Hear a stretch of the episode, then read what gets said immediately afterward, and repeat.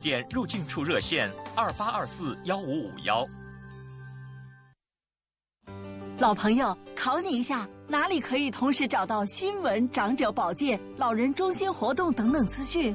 我知道是长青网一幺二三吧，它是专为我们这些精明长者设计的网站，我每天都上去看看。除了长者，家人和关心他们的人也值得上去看看有关长者的资讯。网址是 www 刀一幺二三刀 hk，真是又容易又方便。一幺二三，长者上网很简单。每天美丽心情从新紫金广场开始。医生医务所，太阳姑娘，你嘅健康小貼士都幾有用喎。理财新态度，恭喜你成功脱离月光美少女行列。美有道理，窈窕淑女，君子好逑。AM 六二一，香港电台普通话台，星期一至五上午十点，杨紫金、陆志威送出每天好心情。他独自漂洋过海，在墨尔本生活六年。十四五岁的时候，刚好处于一个反叛期嘛，觉得没有人管着我，我自由了。之后，他来到香港，在这里开始新的生活。觉得香港的压力还是挺大的，毕竟是一个各地的精英汇聚的地方。嗯、本期港漂嘉宾朱莉和我们分享她的精彩故事。星期天下午五点，AM 六二一，DAB 三十一，香港电台普通话台，《港漂总动员》，雨波、佳瑜。和你一起飘，一起 smile。全球华语歌曲排行榜推荐歌曲《跟着眼泪转弯》，作曲林俊杰，作词易家扬，主唱谢安琪。跟眼泪转弯，换一身勇敢，在故事的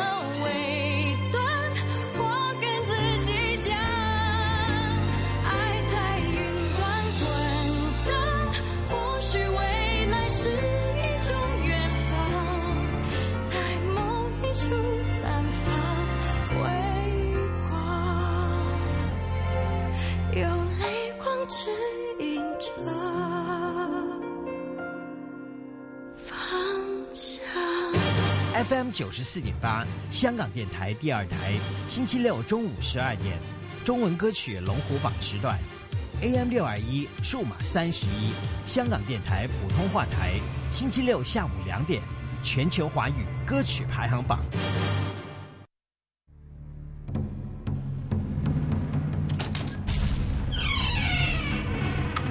香港电台普通话台带您游走故宫，故宫九十。主持刘明正、张倩怡。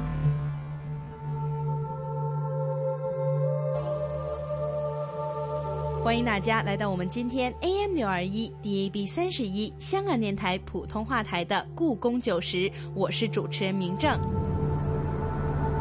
这一集，明正会为大家介绍故宫文物的真与假。紫禁城作为明清两代最高领导者皇家的住所，从紫禁城出来的文物必定就是传世珍宝，件件文物都是珍贵无比的。但是，这种想法究竟和现实相差多少呢？到底对于历史文物而言，真和假究竟有什么分别呢？而我们又该如何看待这些真真假假的文物呢？那现在就让我们事不宜迟，马上进入今天的故宫九十的第一个环节——紫禁风云。紫禁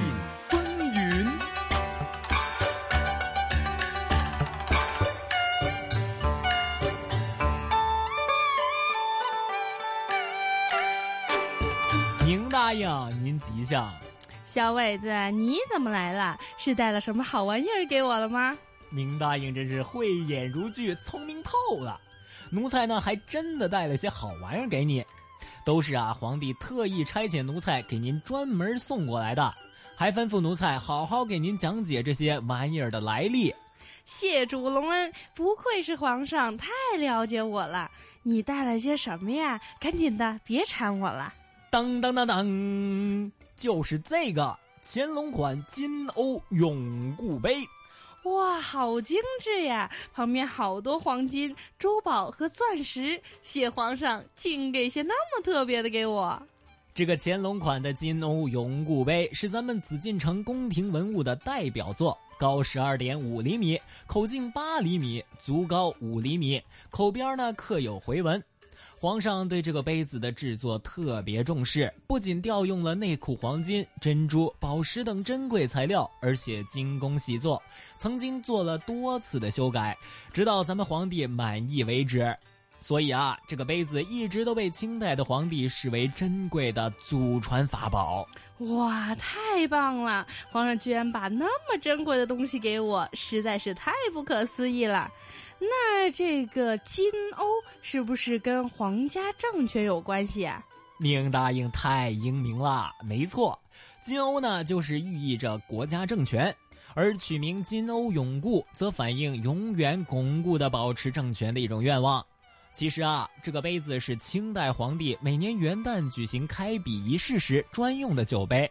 每当元旦子时，皇帝在养心殿把金瓯永固杯放在紫檀长案上，倒进屠苏酒，亲自点燃蜡烛，提起毛笔写下祈求江山社稷平安永固的寄语。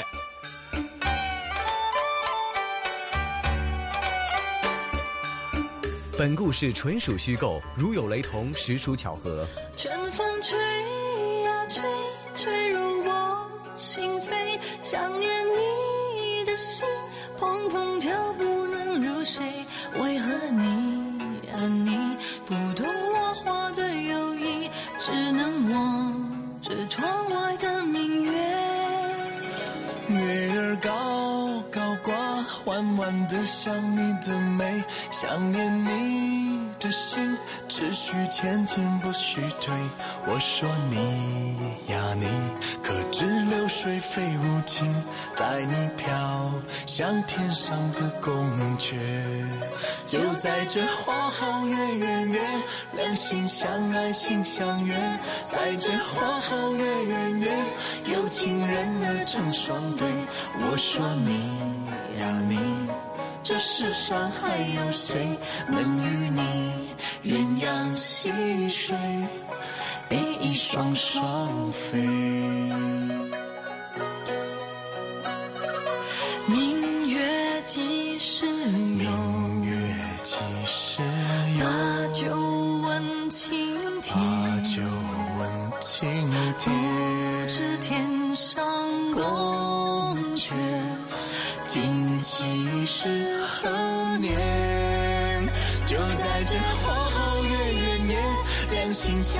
心相约，在这花好月圆夜，有情人儿成双对。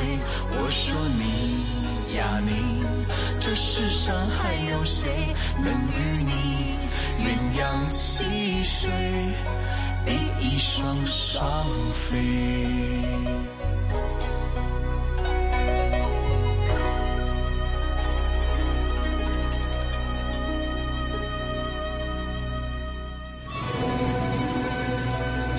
者正解。大家好，欢迎大家来到我们今天的学者正解环节。今天有明正，还有我们的张倩怡老师。张老师你好，哎，你好，老师。今天我们讲的这个话题呢，是跟真假有关的。今天我们来谈的呢，就是文物是真的还是假的，是非常非常复杂的一个问题。今天我们认为很宝贝的东西，一直还是有人认为它是假的。今天我们就是现在到了二十一世纪，认为是真的东西，都已经就是大家已经经过了那么多年了嘛，就已经甚至被列入我刚刚说的教科书里面呐、是或者说已经广为流传。就算这些东西里面也有假的嘛？那看你怎么说，什么叫真，什么叫做假了。嗯，比如说你说这件东西是王羲之写的字《兰亭序》，那肯兰亭序定应该是假了。如果你说是真的是王羲之写啊、嗯因为已经流传下来，大家都说这件珍品是已经可能跟着唐太宗进了他的墓里边了。哦，就是兰亭序传说当年对、哦，传说是这样啊，因为跟了唐太宗。对，所以如果现在告诉你有一件是王羲之写的《兰亭序》，那如果民政买了，那我就说大傻瓜。要不然就是肯定有人去盗墓来着。对，那肯定是他盗墓了，肯定是我是吧？我是亲自去盗墓的。原来我还有盗墓这个本事啊！嗯，那如果你说，哎，那现在我们知道故宫里边是有《兰亭序》啊，对，但是那是一个摹本，就是模仿的，对，临摹临摹的，双钩临摹出来的。那这个临摹本有没有价值呢？有啊，你说它是真的还是假的呢？嗯，那他肯定不是真的《兰亭序》王羲之写的，可是他是最好的摹王体呃王羲之的《兰亭序》的一个摹本了。好了，那下一个问题就是他是是不是唐代的？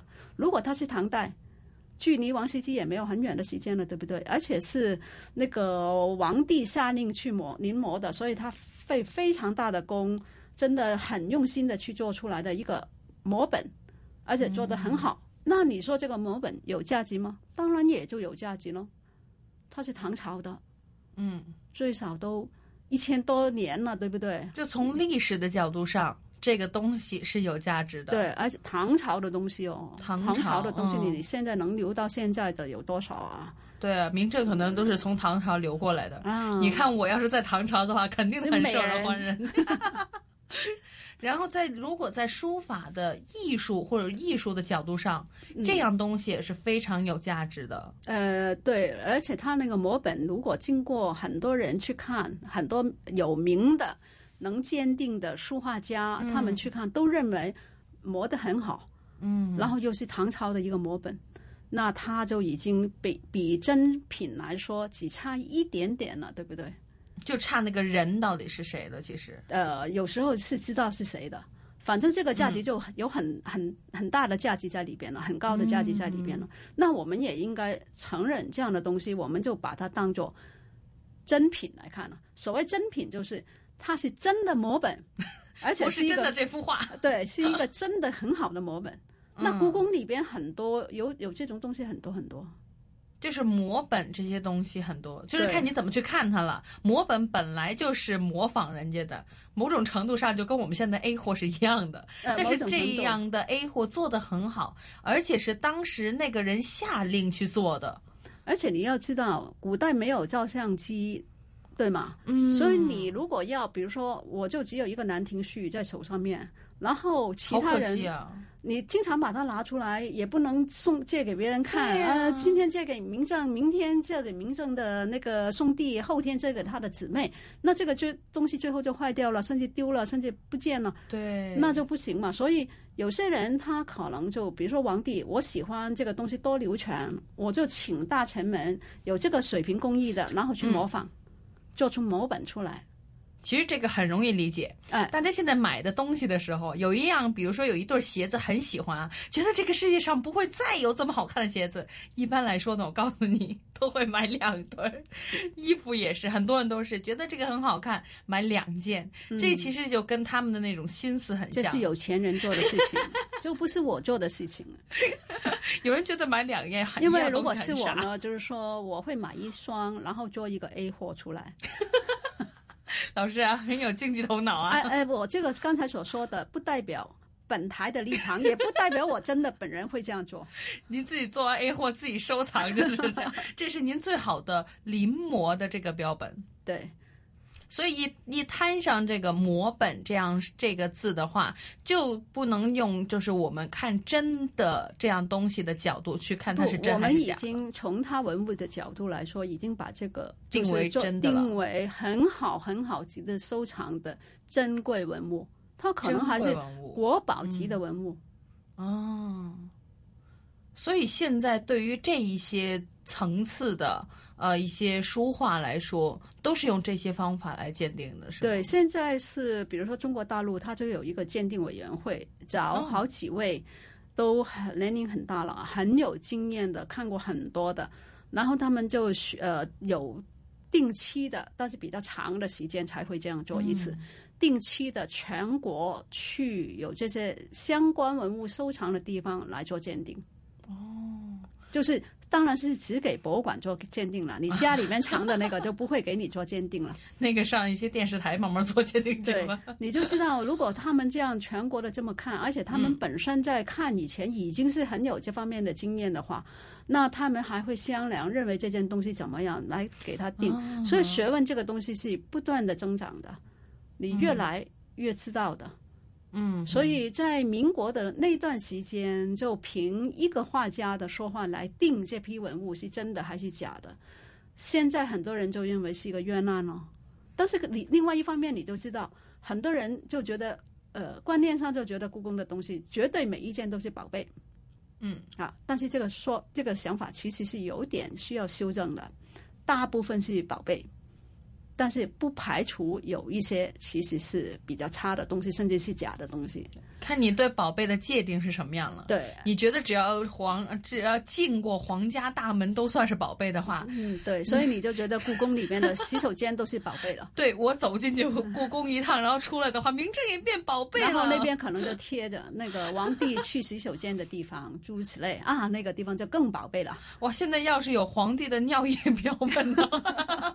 啊，现在 因贝为现在有发掘的话，你现在确实是能看到皇帝的很多东西哦。我前一查阵 DNA 那些什么的吗？我前一阵才看过隋炀帝哦的两颗牙齿在展览。哦听说好像牙齿可以查到很多东啊，西，对，肯定可以，一条头发都可以查很多东西。哇！我要是现在，我要是现在有时光春，呃，这个我们的那个呃紫禁风云环节，我应该去拔皇上的两根毛回来。不要说那个隋炀帝的牙齿了，比如说那个明神宗，就是四十年都不上朝的那位皇帝，他的墓就发掘了嘛，哦所以他整个那个尸体都是有拍了照片，清清楚楚的。嗯嗯嗯，当然你做皇帝，其实我就不想这样被人看。慈禧的那个尸体也是拍过照的，哦，也是因为被人拍是照的。被盗墓，哦。盗墓了以后，那个时候是民国的时候，嗯，盗墓以后，那清朝因为那个溥仪还没有出宫，嗯。就找人去给他重葬，重新再掩埋，重新再葬，嗯。咁呃，那那样的情况底下，就知道他的墓葬是怎么样，也看见他的尸体。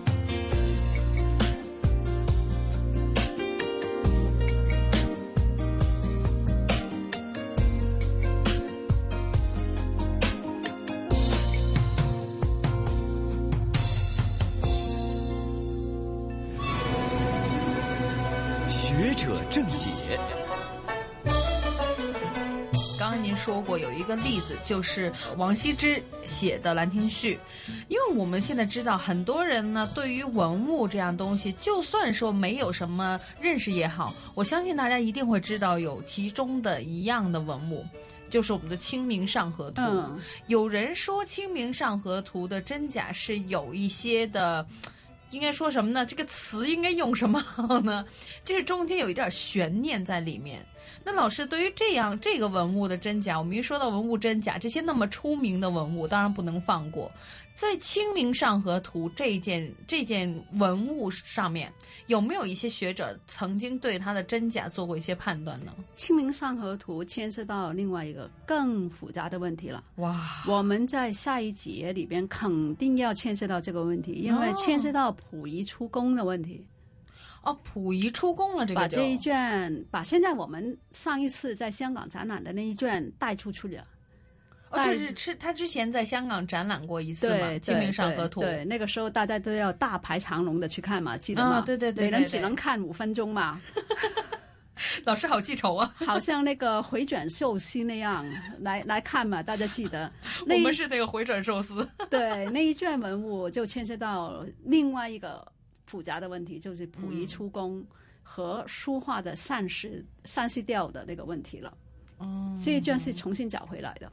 这一卷重新找回来的。对，所以里边的问题就更复杂了。更复杂了。那哎当然，刚才所说的那个嗯故宫博物院第一任院长的那个嗯冤案，那你说那些文物，就那些书画，有一些还是名书画，就这么封了好几箱啊，对，就就就那么封在那那边嘛，怎么办呢？那故宫其他的人，他院长又又在上海了，那故宫经常也要办展览了，对不对？那些文物是他们的，那封起来以后，那怎么办呢？这个案又没有没有下落。但是文物依然是文物啊。对啊，是文物，但是你已经因为他法院已经贴了封条了，就是不让任何人去碰了，不让去看了。对，那你如果是故宫的人，你怎么办呢？结果呢，就他们很好玩的，因为故宫的东西是好东西嘛。嗯，展览如果有中国历代名画、名书画展览，那能不用故宫的东西吗？绝对不可能啊！对啊，那现在呃政府就要办这么一个展览，嗯，那故宫就要拿文物出来，那故宫的人，结果他们就很狡猾的，他把被封存的某几卷写上去了。哦，嗯，对，他就说，哎，我们如果要办这个展览，我当然也有其他的好东西啊，但是其中几件，就是他们是把那个封存起来的那几件写上去了，那你说政府怎么办？他们是为什么？他们是因为有一些可会不会是因为有一些学者或者研究人员其实很想故宫的人就不认为那些是假话。啊，他们就很想把那些东西公诸如呃公诸如是，告诉大家说，他们根本就不承认那些是假话，嗯，他们认为是好话。你自己法院人家这么告，然后你就这么判，你就认为那些是假的，然后封起来，好妙啊！可是我不同意啊，我认为是好话。嗯你现在要明书化展览，我提其中几件去展览，行不行？你打开还是不打开？啊哈，这是计策。对，最后最后那几件应该是拿出去展览了。哦，最后政府还是所以是有一部分是开过箱，但是很多很多还是一直都封着，一直到五十年代，嗯，一直封着，后来才打开的。后来才来。现在的话就是已经现在已经打开了，打开了，因为你这个总要总要有个了了断嘛，对不对？对啊你那么封那那么多年，那些文物无论如何，呃，真的假的都好。它到底是怎么状况？它里边要不要那个湿度啊、温度啊、那个保管啊，就是你都要处理嘛。万一里边假说所有百分之九十九都是假的，但是有一卷是真的，那你不去管它，那最后连那卷真的都没有了，那也是一个很大的损失啊。对，所以最后其实是呃后来是开封了，哦，后来但是已经经过很多年了。就是说，其实这个案子来说，到最后也没有说到底第一任的故宫院长他有没有做过这件事情，到现在还没有这个答案，是吗？没有法院的正式判决啊哈，但是他们当初的这一盒，应该是说他们最后的决定就是人都死了，所以这个案案就消了。啊，但是你就想，其实你如果作为一个个人，你是不是觉得嗯，如果是个不是你没有做过的事的话，嗯，你死了，这个案消了，你的名誉并没有复原了。就是一辈子，因为他一辈子已经过了，到他的后世，他们的后人都会带着这样一件事情。最少人家提到你这个名字的时候，都说：“哎，他可能牵涉到什么事情，嗯，对吗？”那作为一个文化人来说，也是觉得很冤的。尤其是其实这个这个院长，他在那么困难的时候来接手故宫这一摊事情的时候，连经费政府都拿不出来，他们想各种各样的方法，包括借钱，去问银行借钱来垫款来。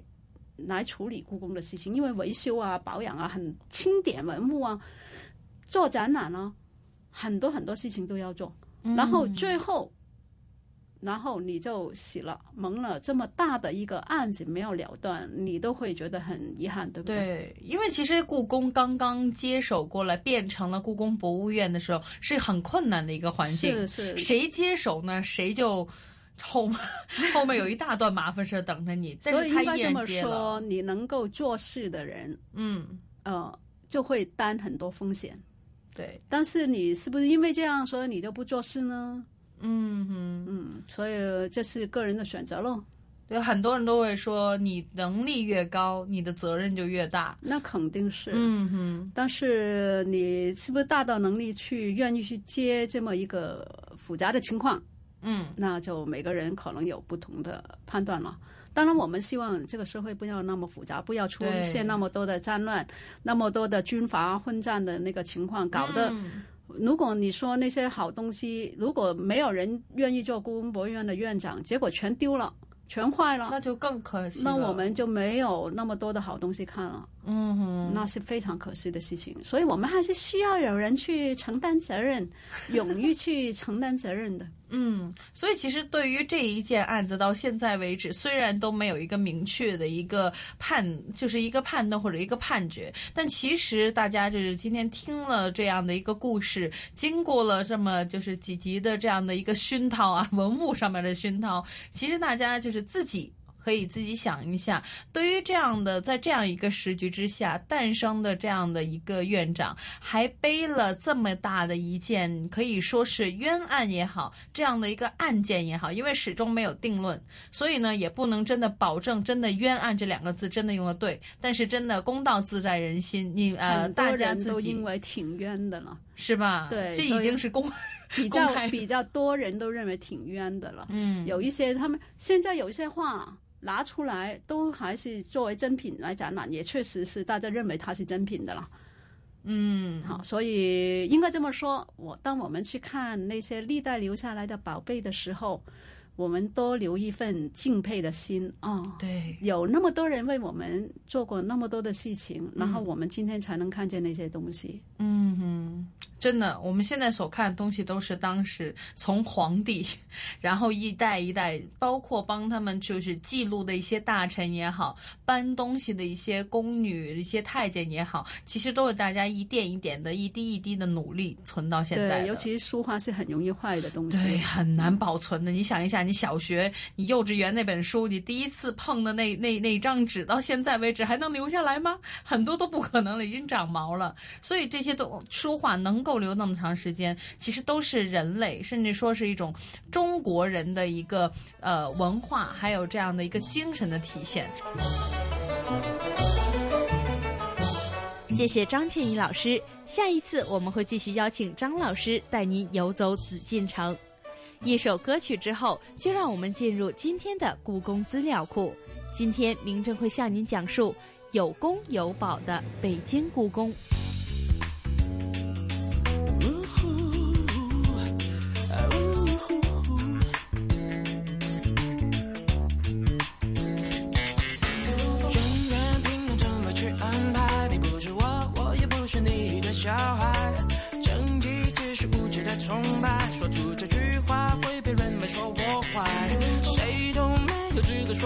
坏，主观对人审判就是毫不应该。普世价值其实是阻碍，没有人有资格说自己存在。在这个开始用技术树立的年代。谁说学一定要学白？说谁是荒谬的英雄？我会受人人去形容。听什么还是太虚荣？都相同。说谁是荒谬的英雄？我自由如风的移动。看来人被爱成霓虹，感觉一过上升就准备跃动。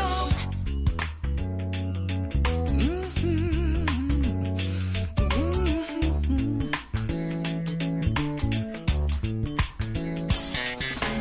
人人凭着战马去安排，你不是我，我也不是你的小孩。崇拜，说出这句话只会被人家一直来。谁都没有资格说人坏，主观对人审判就是毫不应该。普世价值其实是阻碍，没有人有资格说自己存在。跟着贪婪会让你的灵魂都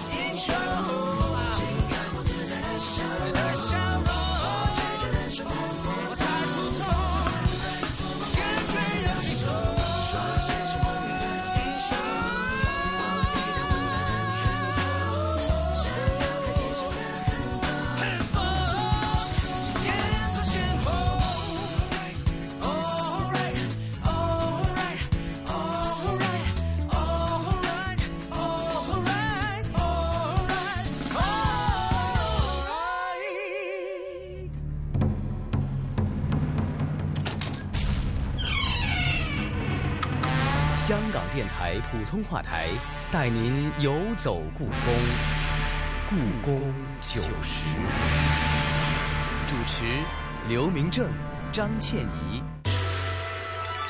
故宫资料库。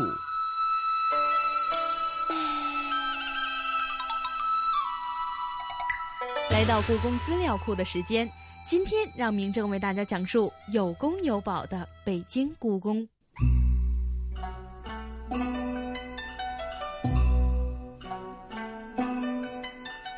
在坊间，不少人都认为北京故宫有宫无宝。但是对于这样的误解，北京故宫博物院单霁翔院长曾经做出了回应。他说：“北京故宫不仅有宫，而且还有宝。它的独特之处就在于建筑和文物是一个有机的整体。同时，目前的北京故宫博物院的善本文物藏品中，元、明。”清版本总数较南迁善本旧籍数量多一倍以上，而满、蒙、藏文图书的品种，大量的孤本特藏，举世无双，别无分店。北京故宫博物院第五次藏品清理结果显示，到二零一零年的十二月为止，北京故宫博物院一共有藏品一百八十零七千五百五十八件。而其中的珍贵文物有一百六十八万四千四百九十件，不仅文物藏品丰富，而且它是以珍贵文物为绝对主体的倒金字塔藏品结构组成。北京故宫博物院的文物藏品可以分为绘画、书法、铜器、金银器、漆器等二十五大类，品类完整，而其中。玉器收藏品从新石器时代到清末为止都没有断档过，这一点世界上没有哪个博物馆可以媲美。而北京故宫博物院单霁翔院长也说，建筑确实是北京故宫博物院最为珍贵的文物资源之一。北京作为明清两代的皇宫，是世界上现存规模最大、最完整的木结构古建筑群。作为一个综合性博物院，北京故宫博物院的一个区别性特征就是文物藏品和文物建筑间有不可分割性。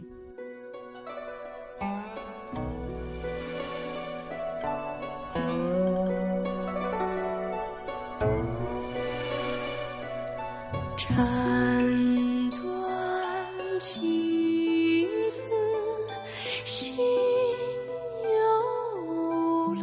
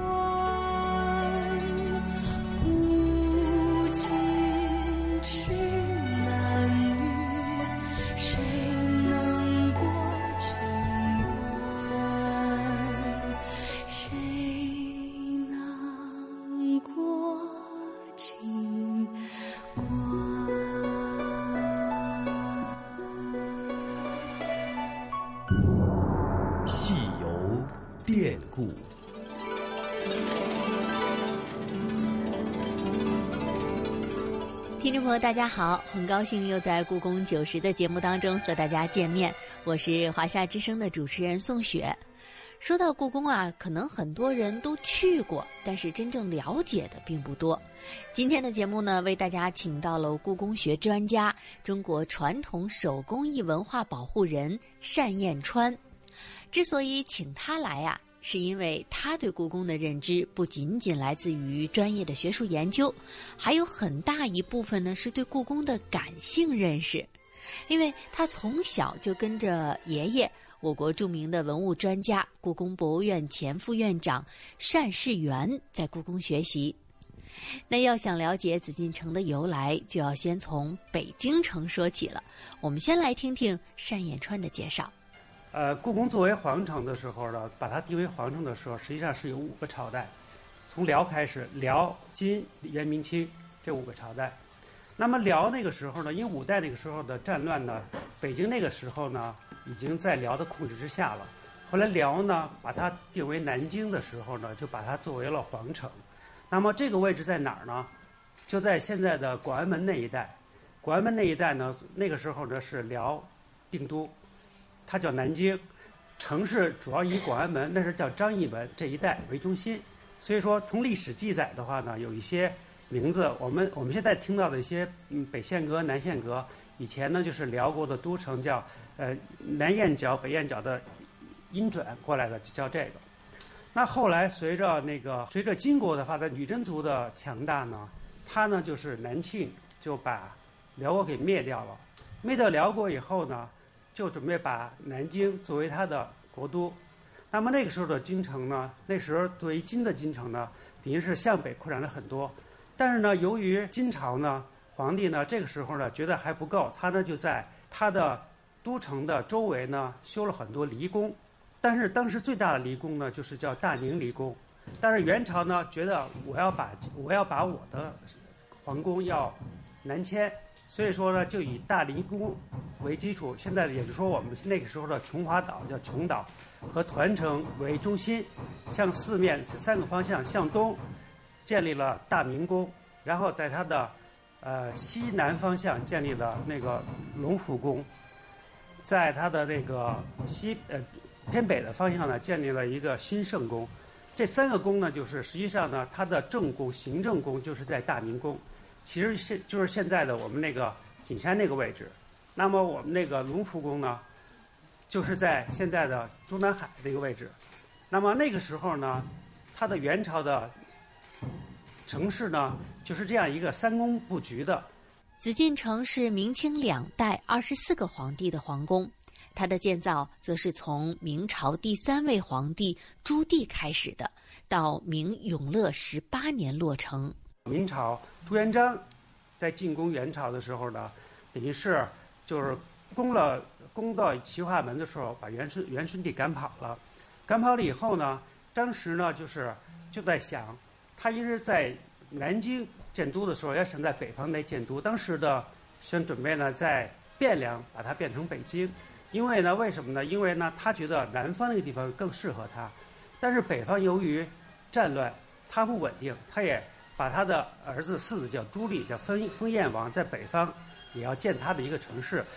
这个时候呢，他对在哪建都在犹豫，所以说当时有十年的呃时间呢，想建汴梁，但是汴梁由于它的水漕运不通，然后呢，当时的经济也不发达，他就一直在犹豫要放弃。后来由于朱棣当了皇帝以后呢，实际上就把最终的这个呃皇都就是京城定在了北京。北京的时候呢，实际上汴梁就是开封这个地方，做了十年的一个名义上的北京，它实际上是没有真正成为它的京城。这个时候就把明朝的京城就在真正的北京建立了。我们当时周周易嘛，就是皇族的这个皇家的城市应该怎么建设，是以这个为基础的，然后也借着南京的一些城市的图示图纸，重重新设计的北京城。那北京城的话，当时来建立北京城的时候呢。有，在元朝元大都的时候，在它的西边，就说我们现在中南海一块，把它变成一个叫西宫，西部的宫殿。西宫当时有三个步骤，第一个是修复西宫，同时呢修建当时的万岁山，我们所谓的锦山，建立现在的紫禁城，就是我们现在能看到的明紫禁城。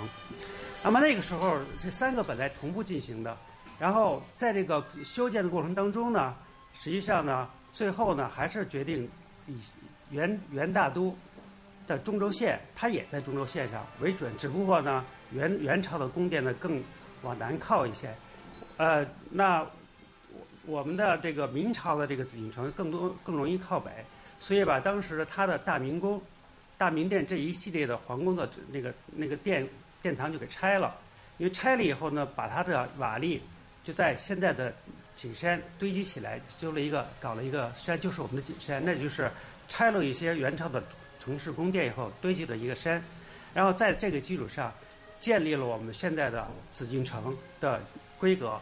那么实际上呢，就是说我们从整个北京来说呢，建立紫禁城呢最重要的是还是以明为主。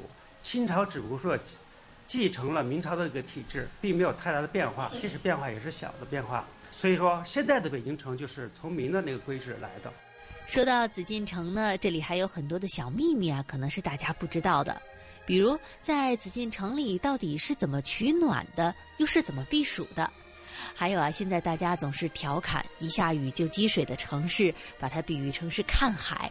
那紫禁城里会不会产生内涝积水呢？它的排水系统又是什么样的呢？我们继续来听单延川的介绍。在故宫那大殿里边，到夏天的时候呢，它肯定有的时候皇帝也是需要降温的。他们其实有一种，在宫殿里边有一种鼎，不带耳的一种鼎，实际上里边要放什么呢？要放冰。那冰怎么放呢？其实就是在隆冬的季节呀，皇帝呢是在北方冻的冻得很厚的河里边去开冰，开的话就是一尺见方的这种冰。然后完了以后，用车给运到京城，藏在地窖里。等到夏天的时候，拿出来放到这个我们所谓这种鼎里边，把盖儿盖上，就跟我们那个香炉似的。这里边呢就往外放，把这个就降温了。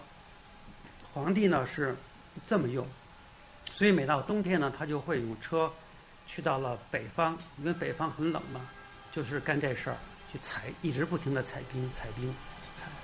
那么皇帝呢？就是在故宫紫禁城那么多人，他喝水呢，实际上在故宫里边是有井的。他那个井呢，就是基本上呢，一个院子就会有一两个井，他会打很多井，然后呢，从里边再采水来满足整个宫廷的使用。那么皇帝呢是不用那个，皇帝的水是从玉泉山给给送来，啊，那个井水他是不喝的，啊，这是这一块儿。那采暖呢，冬天的采暖是怎么回事呢？呃，对于故宫来说的采暖呢，也很简单，就是说它在每个殿的廊屋廊屋外边呢，它是有口的，它有那个烧窑的窑口，相当于有点像那个我们所谓的那个蜈蚣似的，知道吧？那个很多爪，它进去以后它是这样的，它那口进去以后呢，它是先向下，然后再往上一个慢坡，很长。这个慢坡呢，就会在大殿底下通过去，在这个最底下呢，拿柴火烧，烧窑。它也烧窑的话呢，它这个暖气、热的那个空气就会顺着这个口往上走。它的一个殿从这儿进去，那边一个殿呢，它有通风口，它就排出去了。但是它那通风口呢，它是一个蜈蚣式的，它会分到各个地方。所以说呢，冬天大殿要有烧窑。就是暖气窑地暖，所以大殿底下是很暖和的，它是这样的烧烧起来的。然后呢，还有呢，就是说故宫的，你看故宫的紫禁城那个水系很发达，一到下雨，我们看我们在太和殿一看，一到下雨的时候，它那个须弥座上很多龙龙吐吐水，一下雨龙都在吐水，吐到地上，你不见得它淹。满了，是因为呢，它的排水系统是做的非常好的。因为故宫的排水系统，它是有一条护城河嘛，宽五十米，这护城河。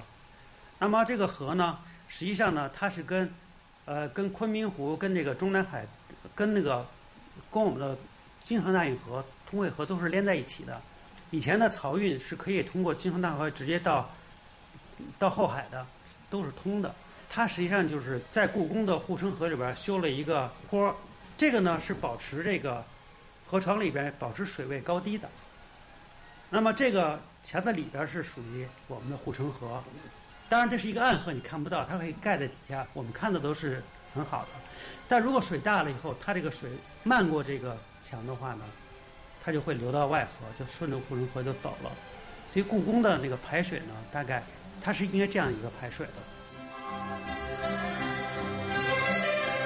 今天的故宫九十就到这里了，谢谢大家的收听。下一集故宫九十，明正会继续请来故宫学者张倩怡老师和北京故宫博物院单霁翔院长，带您继续深入故宫。我们下次见。故宫九十资料来源包括大故宫、清代宫廷生活、故宫故闻，且听下集。故宫九十。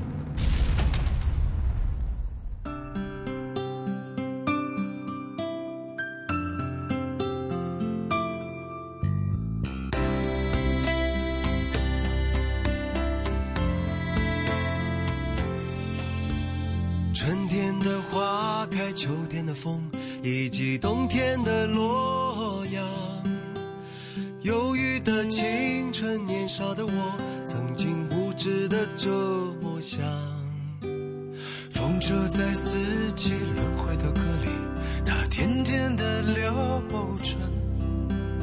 风花雪月的诗句里，我在年年的成长。流水它带走光阴的故事，改变了一个人。就在那多愁善感而初次等待的青春。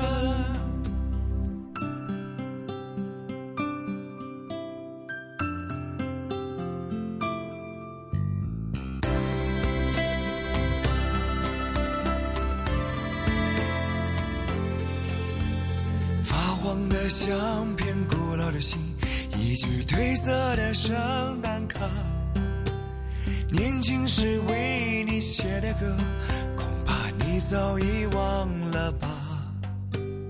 过去的誓言，就像那课本里缤纷的书签，刻画着多少美丽的事，可是终究是一阵烟。流水它带走光阴的故事，改变了三个。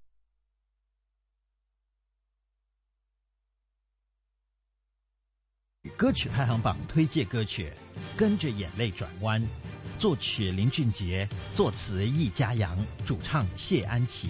跟眼泪转弯，换一身勇敢，在故事的